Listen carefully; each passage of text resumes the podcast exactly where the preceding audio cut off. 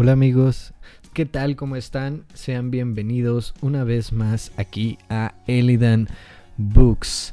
Eh, bienvenidos, este es un podcast literario en el cual yo, Daniel Nava, les compartiré mi experiencia navegando a través de la tinta y papel de diversos títulos surcando entre páginas y citas, contando aquellas travesías de héroes, heroínas, villanos y autores que aguardan en mundos inhóspitos, surreales, fantásticos o de inimaginable realidad. Bienvenidos nuevamente aquí a su espacio sonoro literario. Eh, es un gusto para mí saludarles una vez más y es un gusto también eh, pues presentar esta primera lectura en vivo para todos ustedes de un título que la verdad me está gustando mucho. Eh, es el título, bueno, la, la, lectura principal de este mes de febrero, febrero trágico y romántico y es ni más ni menos que El Ruiseñor de Christine Hanna. Eh, este libro que digo yo ya lo empecé un poquito y, quiero compartirles un poco del inicio de esta historia para que sepan un poquito de qué va, cómo va este libro, si les gusta, si no, para leerlo eh, en, sentadas futuras que tengan como una pizca de, de la narrativa, de los personajes y que en lo en lo personal y mi experiencia leyendo este libro ya he leído más o menos siete capítulos hasta ahora. Eh, son capítulos para mí creo que me han pasado volando. Eh, y bueno, he decidido eh, entrar con esta musiquita. esta vez un poquito muy diferente a la música de fondo que tenemos aquí en el Books. con algo de Austin TV del disco Fontana Bella. Esta canción se llama Ana No Te Fallé B. Esta es parte de, un disco conceptual, un disco muy, muy especial, tanto para la banda como para los fans. Un disco que cuenta una historia increíble y fantástica. Igual que esta historia que les voy a contar. Fantástica no en el sentido de, del género en sí. Más bien, esta es una obra eh, que es una novela de ficción histórica, pero es fantástico eh, leerlo y ver esta, esta, historia de dos hermanas que buscan su propio camino hacia eh, la supervivencia, eh, en el amor, que buscan la libertad, situadas en una Francia que está ocupada por los nazis en la Segunda Guerra Mundial. Este libro, también para hacer una pequeña referencia, Estuvo más de 50 semanas en el top 10 del New York Times. Ha vendido más de un millón y medio de ejemplares. Y por si fuera poco, también eh, ha tenido el premio de Goodreads o Goodreads eh, a mejor novela de ficción histórica.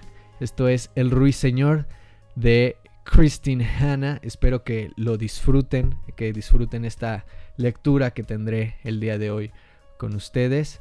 Y bueno, eh, pues antes de, empezar con esto, vamos a seguir escuchando un poquito de esta pieza musical, Ana No Te Fallé, de eh, Fontana Bella de Austin TV. Enseguida regresamos de lleno con esta lectura.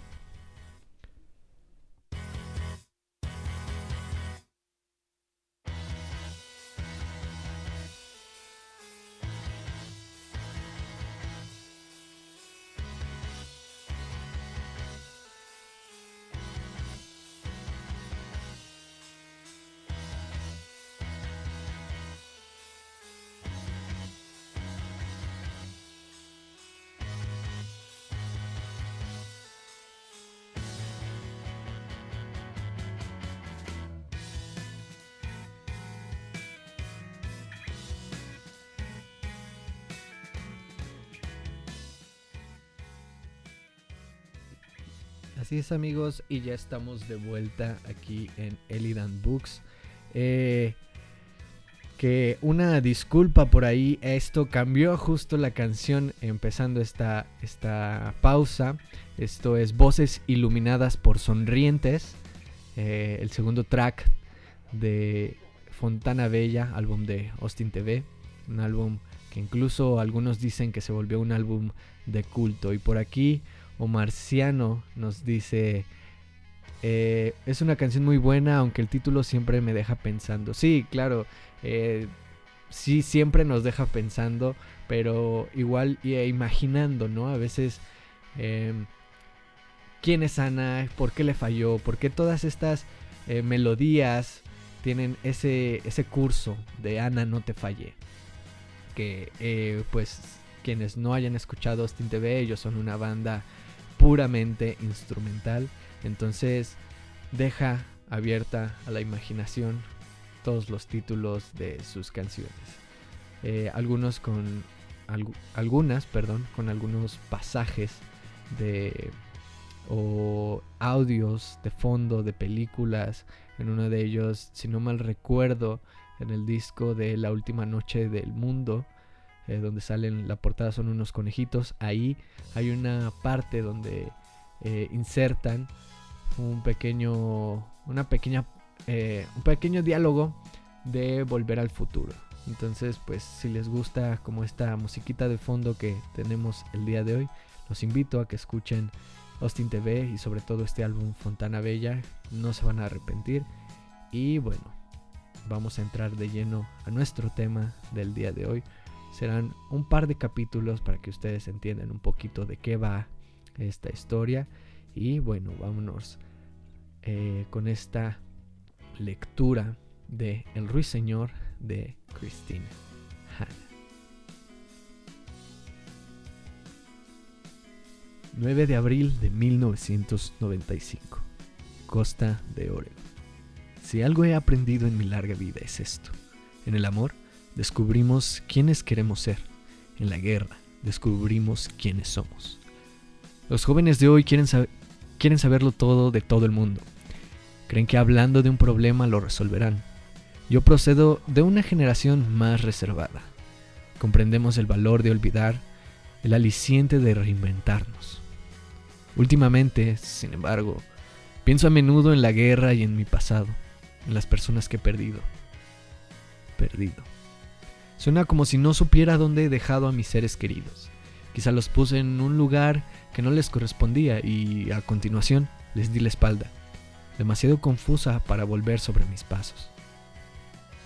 No están perdidos, tampoco en un lugar mejor, se han ido.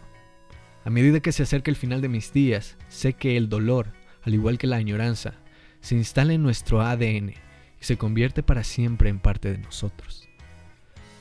En los meses transcurridos desde la muerte de mi marido y mi diagnóstico, he envejecido. Mi piel tiene el aspecto arrugado de un papel encerado que alguien ha intentado alisar y reutilizar. Los ojos me han fallado a menudo en la oscuridad, cuando los faros de los coches destellan, cuando llueve. Es irritante no poder confiar ya en la vista. Quizá por eso miro hacia atrás. El pasado tiene una nitidez que ya no soy capaz de apreciar en el presente. Quiero pensar que cuando me vaya, encontraré paz, que veré a todas las personas que he querido y amado, Quiero pensar, al menos, que seré perdonada. Aunque no sé a quién pretendo engañar. Mi casa, bautizada The Pigs por un magnate de la industria maderera que la construyó hace más de 100 años, está en venta. Y me estoy preparando para mudarme porque mi hijo cree que es lo que debería hacer. Él está intentando ayudarme demostrándome lo mucho que me quiere en este momento tan difícil. Así que lo dejo mangonearme un poco. ¿Qué más da morirme en un sitio o en otro? Porque de eso se trata, en realidad. A estas alturas ya no importa dónde viva. Estoy metiendo en cajas la vida junto al mar de Oregon, a la que me acostumbré hace casi 50 años. No hay muchas cosas que quiera llevarme conmigo, pero una sí. Tiro del asa colgante que abre la escalerilla que conduce al desván. Se despliega desde el techo como un caballero tendiendo la mano. Los endebles escalones tiemblan bajo mis pies cuando trepo el, el desván. Que huele a cerrado y a Una bombilla solitaria pende del techo. Tiro del cordel. Es como estar en la bodega de un viejo barco de vapor. Anchos tablones de madera recubren las paredes. Las telarañas tiñen de plata los resquicios y cuelgan en hebras de las hendiduras entre los maderos. El techo está tan inclinado que solo puedo erguirme en el centro de la habitación. Veo la mecedora que usaba cuando mis nietos eran pequeños, luego una cuna vieja y un desvencijado caballo de balancín con los muelles ya oxidados. También la silla que mi hija estaba repintando cuando cayó enferma. Hay cajas pegadas a la pared, marcadas Navidad, Acción de Gracias, Pascua, Halloween, vajillas, deportes. En esas cajas están las cosas que ya no suelo usar, pero de las que soy incapaz de desaprenderme. Para mí, admitir que no voy a poner el árbol de Navidad equivale a rendirme, y eso es algo que nunca se me ha dado bien. En un rincón está lo que busco, un baúl antiquísimo cubierto de etiquetas. Con esfuerzo arrastro el pesado baúl al centro del desván, hasta justo debajo de la bombilla que pende del techo. Me arrodillo, pero el dolor de las articulaciones me resulta insoportable, así que me siento en el suelo. Por primera vez en 30 años abro la tapa del baúl. La bandeja superior está llena de recuerdos infantiles. Zapatos diminutos, moldes de manos de cerámica, dibujos hechos con lápices de colores, poblados de monigotes y soles sonrientes boletines de notas, fotografías de festivales de danza. Levanto la bandeja del, baúl y la dejo a un lado. Los recuerdos del fondo forman un montón desordenado, varios diarios gastados encuadernados en cuero, un paquete de viejas postales, unos pocos libros de poesía de Julian Rossignol y una caja de zapatos que contiene cientos de fotografías en blanco y negro. Encima de todo hay un trozo de papel amarillo desvaído me tiemblan las manos cuando la cojo. Es un carné de identidad, de la guerra. Veo la fotografía pequeña de pasaporte de una mujer joven. Juliette Gervais. Mamá, oigo a mi hijo subir por los escalones de madera que rechinan bajo su peso y sus pisadas van acompasadas con los latidos de mi corazón. ¿Me ha llamado antes? Mamá, no deberías de estar aquí. Joder, estas escaleras no son seguras. Se queda de pie a mi lado. Una caída y... Le toco la pernera del, del pantalón. Niego suavemente con la cabeza. No puedo alzar la vista. Lo único que soy capaz de decir es... No. Se arrodilla y luego se sienta. Huelo solución de afeitar, acre y sutil. Y también un ligero tufillo a humo. Ha salido a fumarse un cigarrillo. Un hábito al que renunció hace años y que retomó tras mi último diagnóstico. No tiene sentido que exprese en voz alta mi desaprobación. Es médico, sabe lo que hace. Mi primera reacción es meter el carné en el baúl y cerrar la tapa, esconderlo una vez más. Es lo que llevo haciendo toda la vida. Pero ahora me voy a morir. No enseguida, quizás, pero tampoco dentro de mucho tiempo, y siento la necesidad de repasar mi vida. Mamá, ¿estás llorando? Ah, ¿sí? Quiero contarle la verdad, pero no puedo. Mi incapacidad hace que me sienta ridícula, avergonzada. A mi edad no debería tenerle miedo a nada. Desde luego, no a mi pasado. Me limito a decir, quiero llevarme este baúl. Es demasiado grande. Meteré una caja más pequeña a las cosas que te quieras llevar. Su afán por controlarme me hace sonreír. Te quiero y estoy enferma otra vez. Por esta razón te dejo mangonearme, pero todavía no estoy muerta quiero llevarme este baúl. Pero, ¿qué tiene dentro que te haga falta? No hay más que dibujos y nuestros cachivaches. Si le hubiera contado la verdad hace tiempo, o hubiera bailado y bebido y cantado más, tal vez me vería como soy, y no como una madre corriente y siempre formal. La destinataria de su afecto es una versión incompleta de mí. Siempre creí que ese era mi deseo, ser querida y admirada. Ahora pienso que quizás me gustaría ser conocida. Considéralo mi última voluntad. Me doy cuenta de que quiere decirme que no hable así, pero tiene miedo de que le quiebre la voz y carraspea. Has podido con él dos veces, volverás a hacerlo. Los dos sabemos que eso no es verdad. Estoy frágil y débil. No puedo ni dormir ni comer sin ayuda de la ciencia médica. Pues claro que sí, le respondo. Solo quiero protegerte. Sonrío y pienso, qué, qué ingenuos son los estadounidenses. Hubo un tiempo en que compartí su optimismo, en que pensaba que el mundo era un lugar seguro, pero eso fue hace muchos años. ¿Quién es Juliet Gervais? Dice Julian y oír Dice Julien y oí oírle pronunciar ese nombre me provoca un ligero sobresalto. Cierro los ojos y en la oscuridad que huele a moho y a vidas pasadas, mis pensamientos retroceden, recorren años y continentes contra mi voluntad, o quizá en colaboración con ella, quién sabe a estas alturas. Y entonces empiezo a recordar.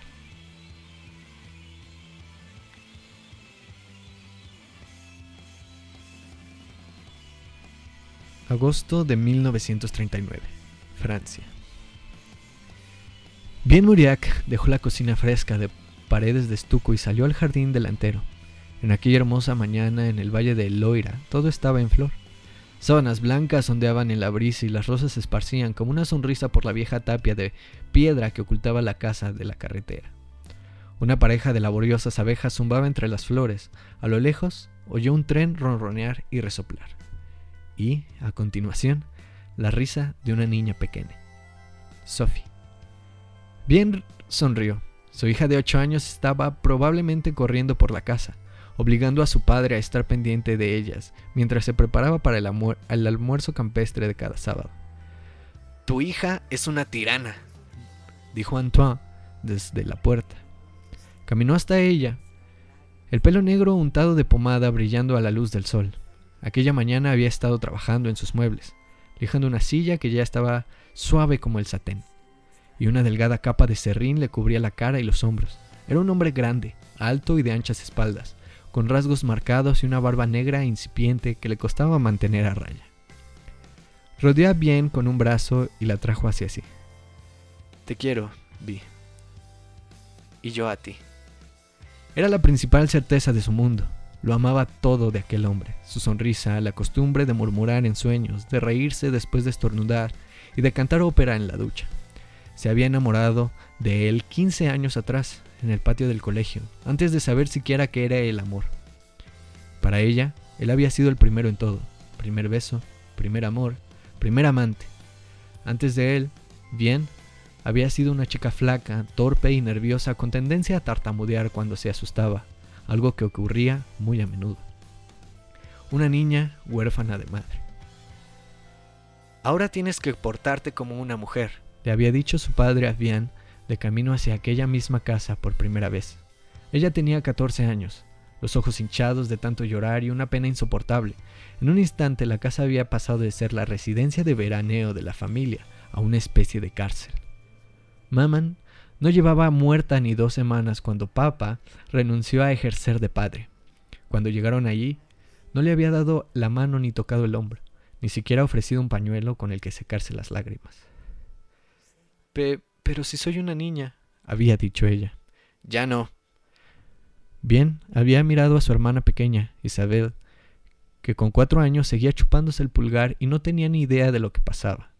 No hacía más que preguntar cuando volvía mamá a casa. La puerta se había abierto y había aparecido una mujer alta y delgada, con una nariz con forma de espita y ojos pequeños y oscuros como uvas pasas. ¿Son estas las niñas? había dicho. Papa había sentido con la cabeza. No le causarán problemas.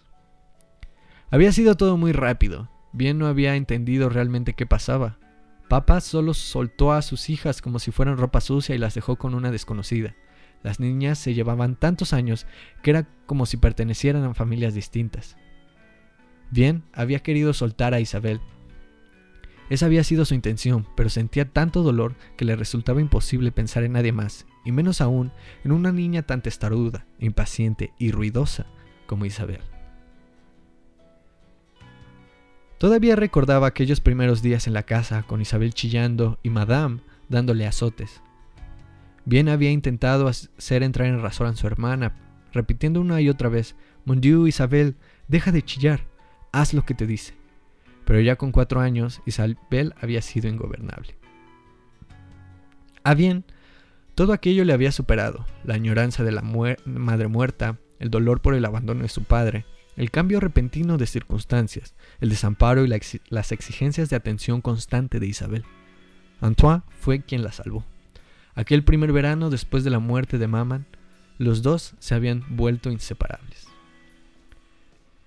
En él bien había encontrado una vía de escape, cuando cumplió 16 años. En ese entonces se había quedado embarazada. A los 17 estaba casada y era la señora de Le Jardin. Dos meses más tarde tuvo un aborto y durante un tiempo se perdió dentro de sí misma. No había otra forma de decirlo. Había reptado hacia el interior de su dolor y se había envuelto con él como si fuera un capullo, incapaz de interesarse por nadie por nada. Y mucho menos por una hermana exigente y llorona. Pero eso pertenecía al pasado, no era la clase de recuerdo que le apetecía evocar en un día como aquel. Se reclinó contra su marido mientras su hija corría hacia ellos y anunciaba, Estoy preparada, vámonos. Bueno, dijo Antoine sonriendo. La princesa está preparada, así que tenemos que irnos. Bien sonrió mientras volvía a entrar a la casa y tomaba el sombrero del, gancho junto a la puerta. Pelirroja, con la piel fina como la porcelana y los ojos azul mar siempre se protegía del sol. Cuando se encajó el sombrero de paja de ala ancha y cogió sus guantes de encaje y la cesta con la comida, Sophie y Antoine ya estaban del otro lado de la cancela. Bien se reunió con ellos en el camino de tierra delante de la casa. Apenas era lo bastante ancho para que pasara un coche. A, continuación de él se extendían hectáreas de campos de heno, el verde salpicado aquí y allá con el rojo de las amapolas y el azul del asiano. Tramos de bosque crecían dispersos en aquel rincón del valle del Loira. Había más campos de heno que viñedos, aunque estaba a menos de dos horas de París en tren. Parecía un mundo completamente distinto. Llegaban pocos turistas, incluso en verano. Se cruzaron con algún automóvil o ciclista, o un carro tirado por bueyes, pero la mayor parte del tiempo estuvieron solos en el camino. Vivían a casi un kilómetro y medio de Caribou, una población de menos de mil habitantes que era conocida sobre todo por haber sido parada del peregrinaje de Santa Juana de Arco. No había industria y muy pocos empleos excepto para los que trabajaban en el aeródromo, que era el orgullo de Caribou, el único que había en kilómetros a la redonda. En el pueblo, estrechas calles adoquinadas serpenteaban alrededor de viejos edificios de piedra caliza que se inclinaban desgarbados los unos hacia los otros. La argamasa se desprendía de muchas de las paredes de piedra y la hiedra oculta, ocultaba el deterioro que había debajo, invisible pero presente. El trazado del pueblo se había ido configurando poco a poco, calles irregulares, escalones desiguales, callejones sin salida, a lo largo de más de cientos de años. Los colores alegraban los edificios de piedra, toldos rojos con varillas metálicas negras, balcones de hierro adornados con geranios en macetas de barro, por todas partes había una tentación para la vista. Un escaparate de macarons en tonos pastel, cestos de bastos de mimbre llenos de queso, jamón y saucions, cajas de coloridos tomates, berenjenas y pepinos. En aquel día soleado, los cafés estaban llenos. Había hombres sentados alrededor de veladoras de mármol y hierro bebiendo café y fumando cigarrillos marrones, liados a mano mientras discutían ruidosamente. Un típico día en Caribou estaba barri... Sí, un día... Perdón, una disculpa por eso. Un típico día en Caribou. Monsieur Lachoa estaba barriendo la calle delante de la Saladir. Madame Clonet fregaba la ventana de su sombrería y un atajo de adolescentes paseaba por el pueblo, hombro con hombro, dando patadas a restos de basura y pasándose un cigarrillo. Al llegar al final del pueblo torcieron hacia el río, en una explanada herbosa a la orilla del río. Bien dejó la cesta y extendió una manta a la sombra de un castaño. De la cesta del almuerzo sacó una baguette crujiente, una cuña de queso graso y cremoso, dos manzanas, unas lonchas de jamón de bayona delgadas como el papel y una botella de Bollinger del 36. Le sirvió a su marido una copa de champán y se sentó al lado mientras Sophie corría hacia la orilla.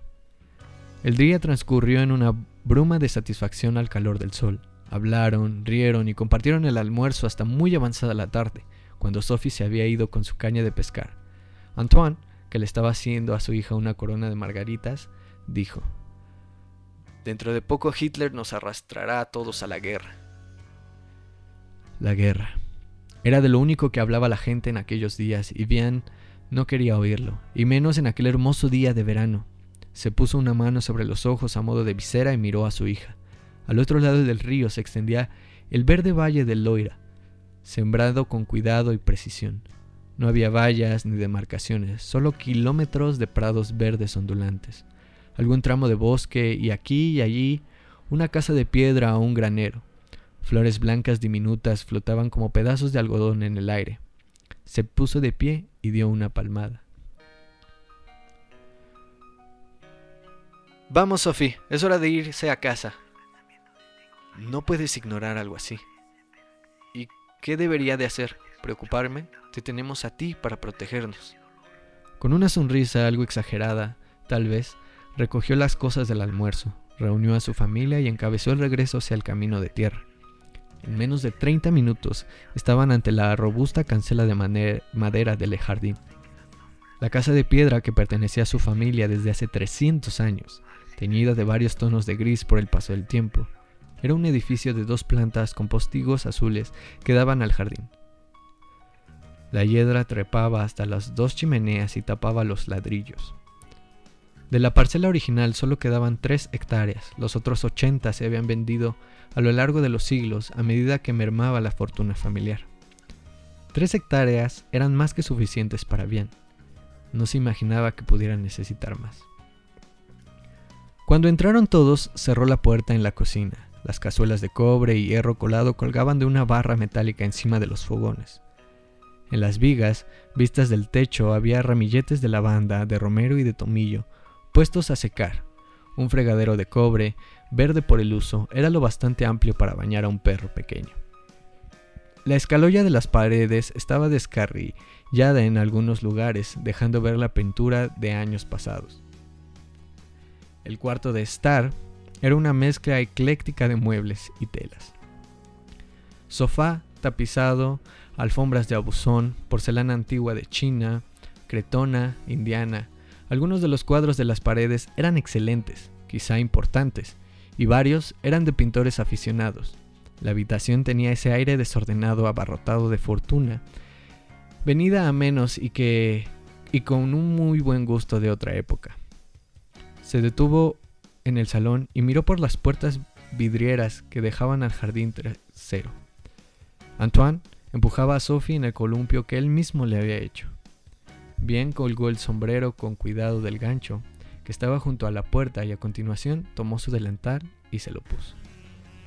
Mientras Sophie y Antoine jugaban fuera, preparó la cena, envolvió un lomo de cerdo en gruesas lonchas de panceta, lo ató con un cordel y lo doró en aceite caliente.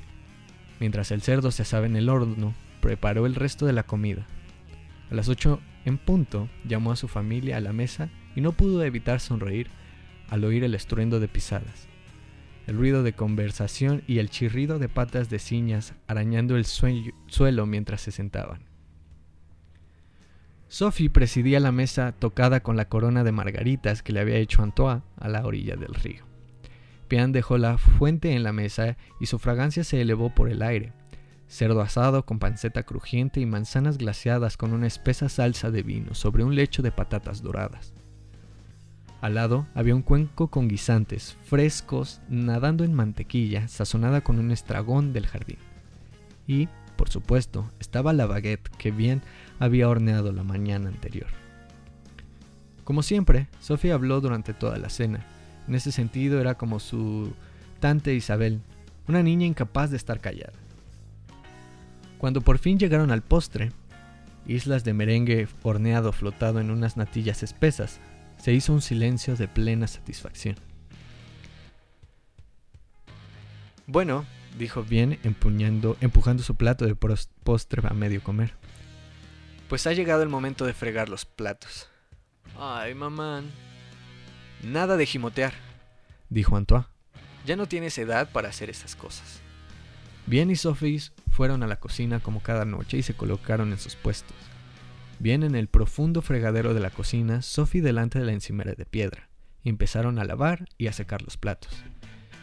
Bien olía el aroma dulce e intenso del cigarrillo después de cenar y le dijo a Antoine.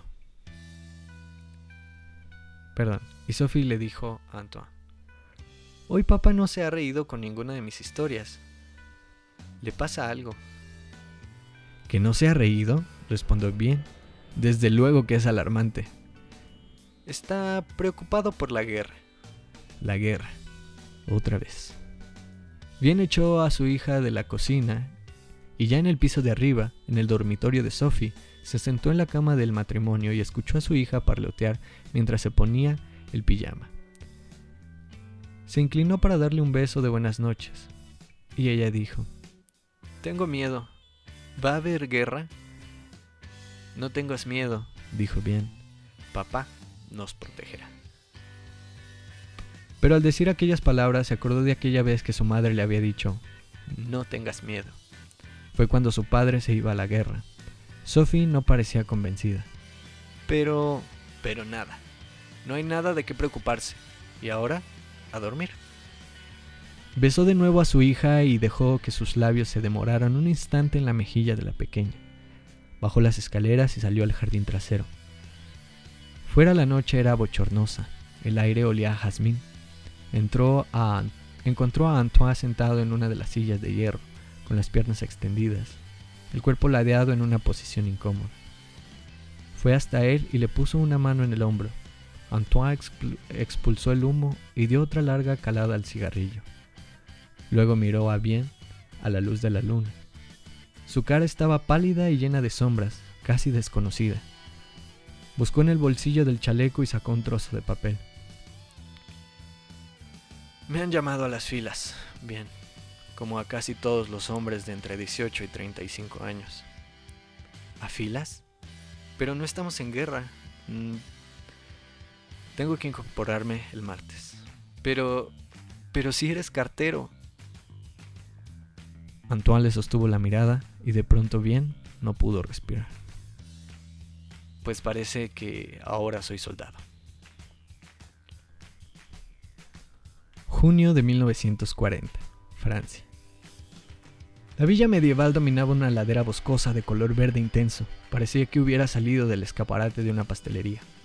Un castillo labrado en almíbar con ventanas de algodón de azúcar y póstigos del color de las manzanas de caramelo.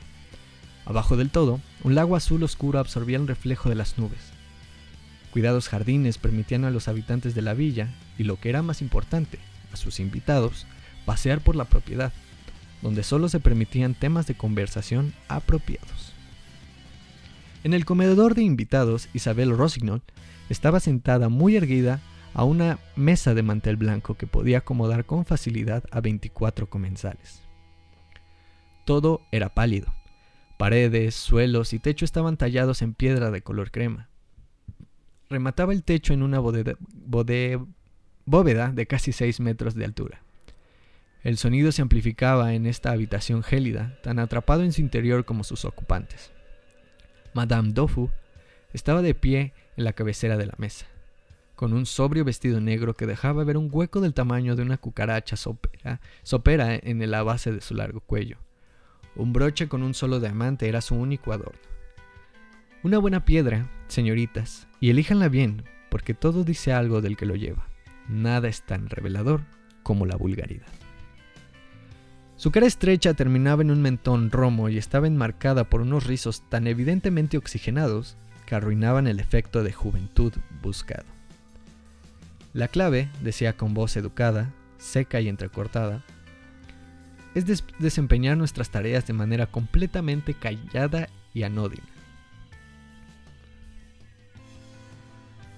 Cada una de las jóvenes sentadas a la mesa llevaba la chaqueta de punto azul entallada y la falda que componía el uniforme del colegio. En invierno no estaba mal, pero en aquella calurosa tarde de junio el conjunto resultaba insoportable.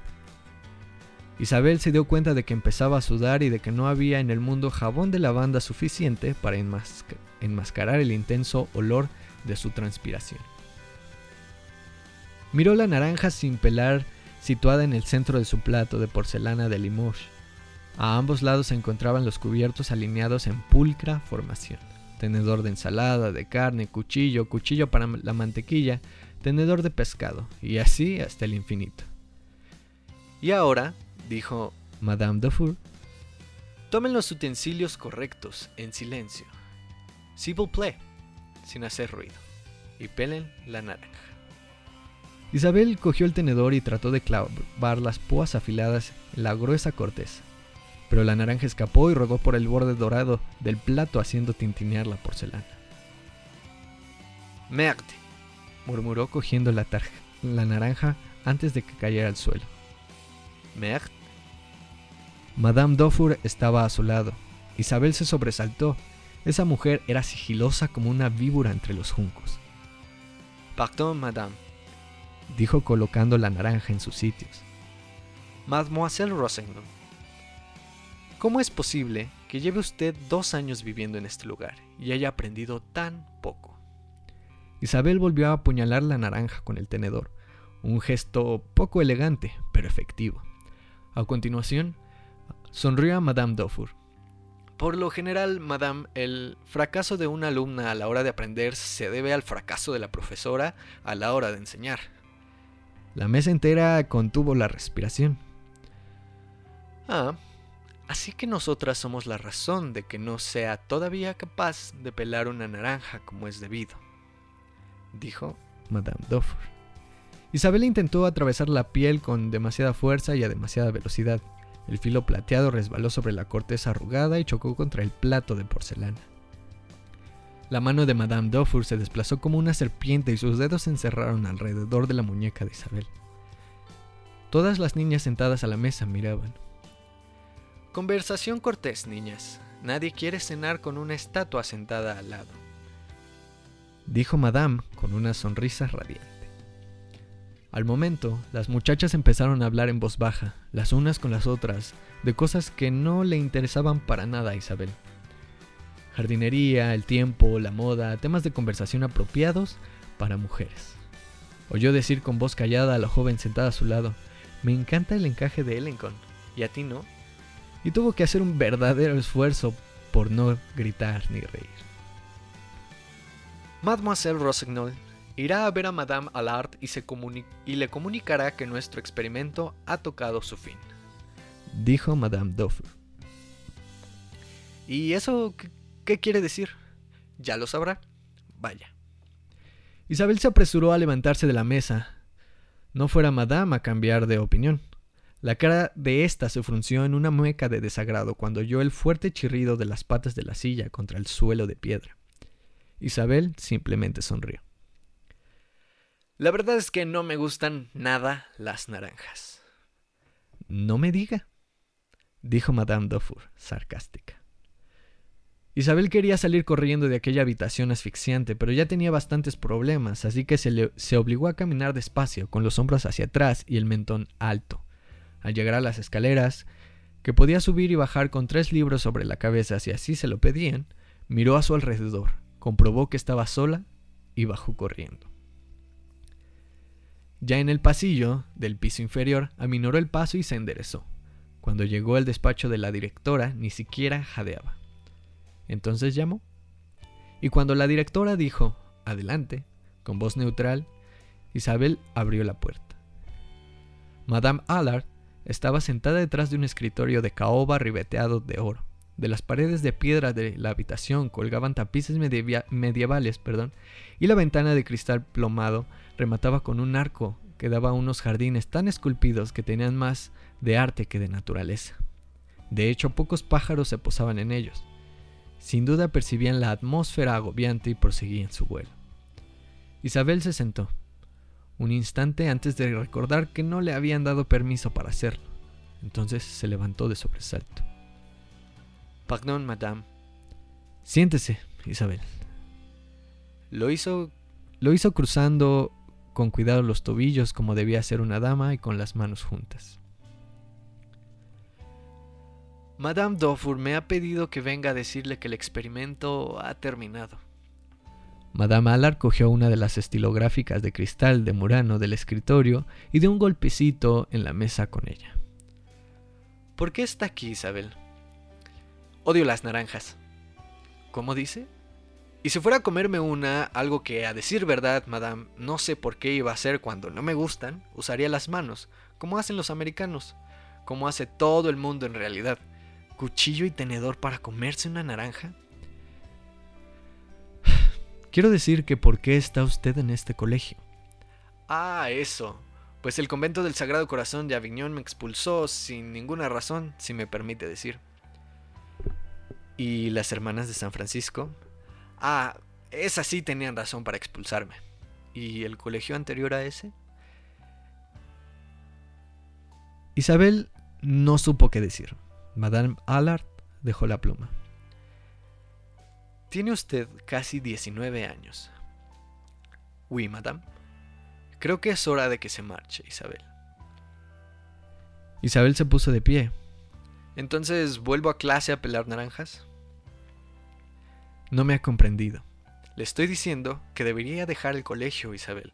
Es evidente que no está usted interesada en aprender lo que tenemos que enseñarle. Se refiere a cómo se pela una naranja cuando se puede untar, cuándo se puede untar el queso en el pan, o quién es más importante, el segundo hijo de un duque o una hija que no va a heredar o un embajador de un país menor.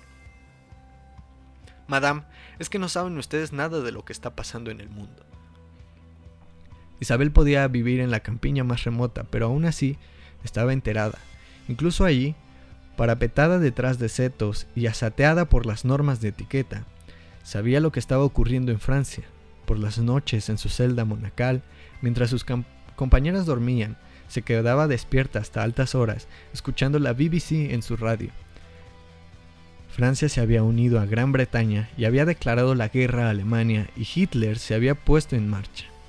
Por toda Francia la gente había hecho acopio de alimentos, había tapado las ventanas y había aprendido a vivir con los topos, como los topos en la oscuridad. Se habían preparado, preocupado, y entonces nada. Pasaban los meses. Y no sucedía nada. Al principio la gente no hablaba más que de la gran guerra y de las pérdidas que habían afectado a tantas familias, pero a medida que pasaban los meses y la guerra se convertía en el único tema de conversación, Isabel empezó a oír a sus profesoras llamarla la guerra de mentira. El verdadero horror se producía en otros lugares de Europa, por ejemplo en Bélgica, Holanda y Polonia.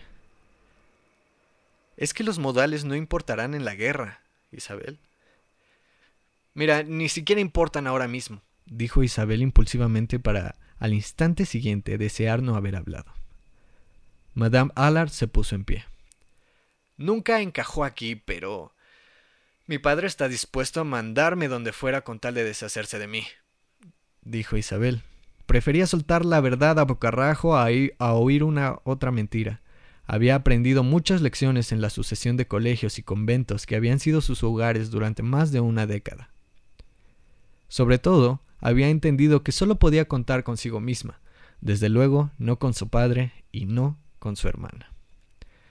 Madame Allard miró a Isabel y se le dilataron ligeramente las fosas nasales, algo que indicaba desaprobación cortés pero intensa.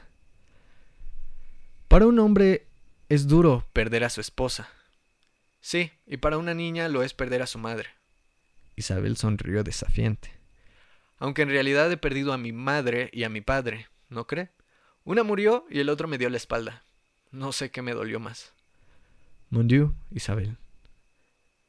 Es que siempre tienen que decir lo que... ¿Usted siempre tiene que decir lo que le pasa por la cabeza? Isabel llevaba oyendo esta crítica toda su vida, pero ¿por qué tenía que morderse la lengua? En cualquier caso, nadie le escuchaba. Así que se irá hoy mismo. Le pondré un telegrama a su padre. Thomas la llevará al tren. ¿Esta noche? Pero... Papá no me querrá en casa. Ah, consecuencias, dijo Madame Allard. Quizá ahora entienda por qué fin hay, por qué fin hay que tenerlas en cuenta.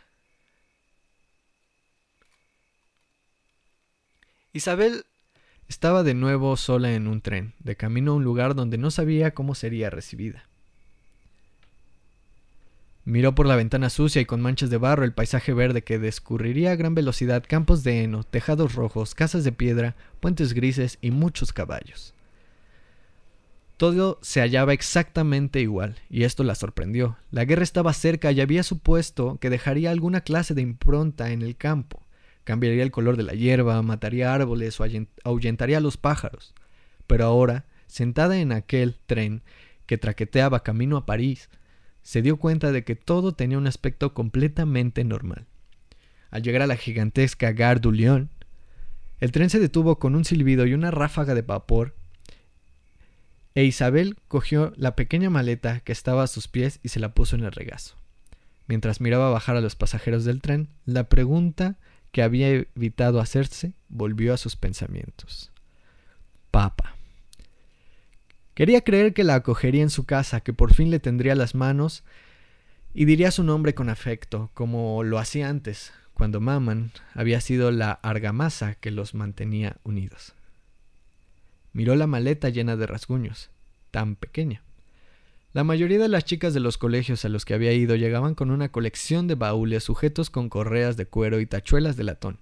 Tenían fotografías de sus mesas, recuerdos de sus mesillas de noche y álbumes de fotografías en sus cajones. Isabel, por su parte, conservaba una única fotografía enmarcada de una mujer de la que quería acordarse y no podía. Cuando lo intentaba, lo único que recordaba eran imágenes de gente llorando, el médico negando con la cabeza y su madre diciéndole que no soltara de la mano a su hermana. Como si eso fuera a servir de algo. Bien se había apresurado tanto en abandonar a Isabel como papá. Se dio cuenta de que se había quedado sola en el coche, cogió la maleta con la mano enguantada se levantó y bajó. Los andenes estaban atestados, los trenes formaban hileras y daban sacudidas. El humo llenaba el aire y subía hacia el techo alto y abovedado. Enormes ruedas de hierro empezaron a girar y el suelo del andén tembló. Su padre sobresalía incluso en una multitud. Era un hombre alto de casi un metro noventa, pero la guerra le había encorvado, o al menos eso era lo que Isabel había oído decir, o había oído decir en una ocasión. Sus anchos hombros se inclinaban hacia adelante como si pensar en la postura correcta le, le supusiera demasiado esfuerzo con lo que tenía en la cabeza. Su pelo, que empezaba a escasear, era gris y desaliñado.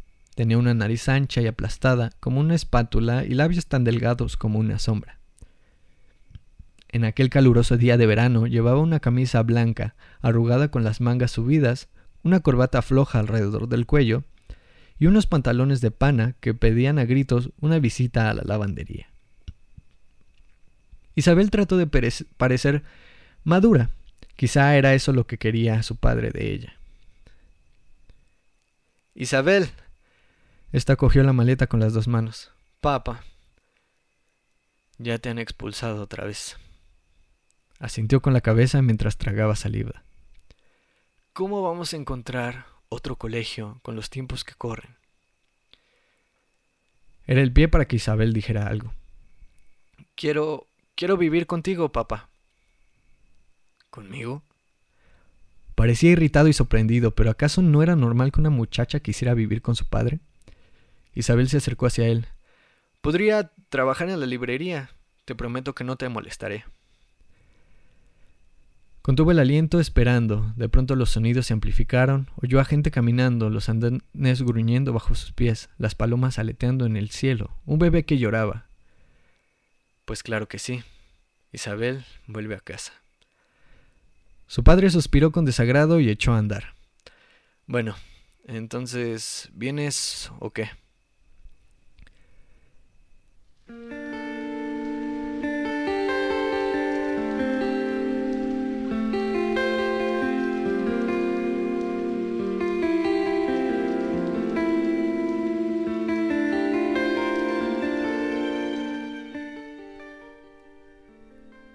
Y bueno amigos, eh, de esta manera, eh, quizás un poco abrupta, terminamos esta primera lectura de eh, El Ruiseñor de Christine Hanna. Espero que les haya gustado esta pequeña lectura o en esta lectura que, que hice para todos ustedes, para que conocieran un poquito de la obra, cómo es que inicia esta sorprendente historia.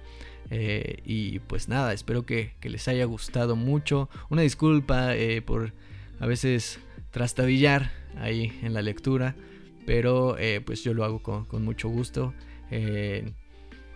Lamentablemente pues ha terminado nuestro programa del día de hoy, pero pues los dejo con estas, estas, estos pasajes, estos primeros capítulos, concretamente los capítulos del 1 al 4 eh, de El Ruiseñor. Eh, omitiendo algunas, algunos detalles, algunos, algunas páginas incluso, pero eh, a grandes rasgos son los primeros cuatro capítulos en, un, en una lectura pues resumida para esta obra. Y bueno, si no llegaron justamente a toda la lectura de este, de este libro, de estos capítulos, pueden escuchar la retransmisión de este programa a través de mixlr.com diagonal Brutal Station, diagonal Showreel. De todos modos, estén pendientes en las redes sociales del programa, Elidan Books, tanto en Instagram como en Facebook.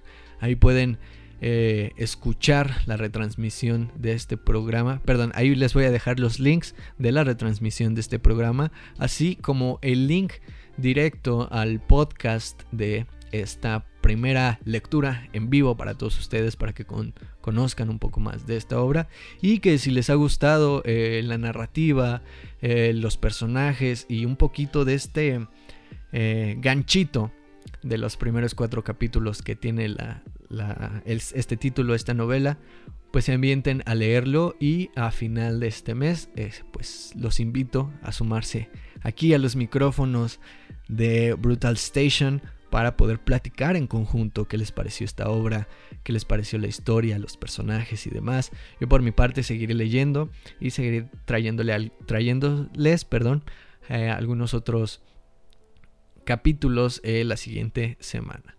Y también aprovecho para eh, comentarles que va a haber un ligero, ligero cambio en las emisiones de Elidan Books. pero eso ya se los haré saber en el próximo programa, pero pues de, de antes que nada, pues todo va a seguir eh, como, como hasta ahora. No va a ser un cambio muy, muy eh, significativo.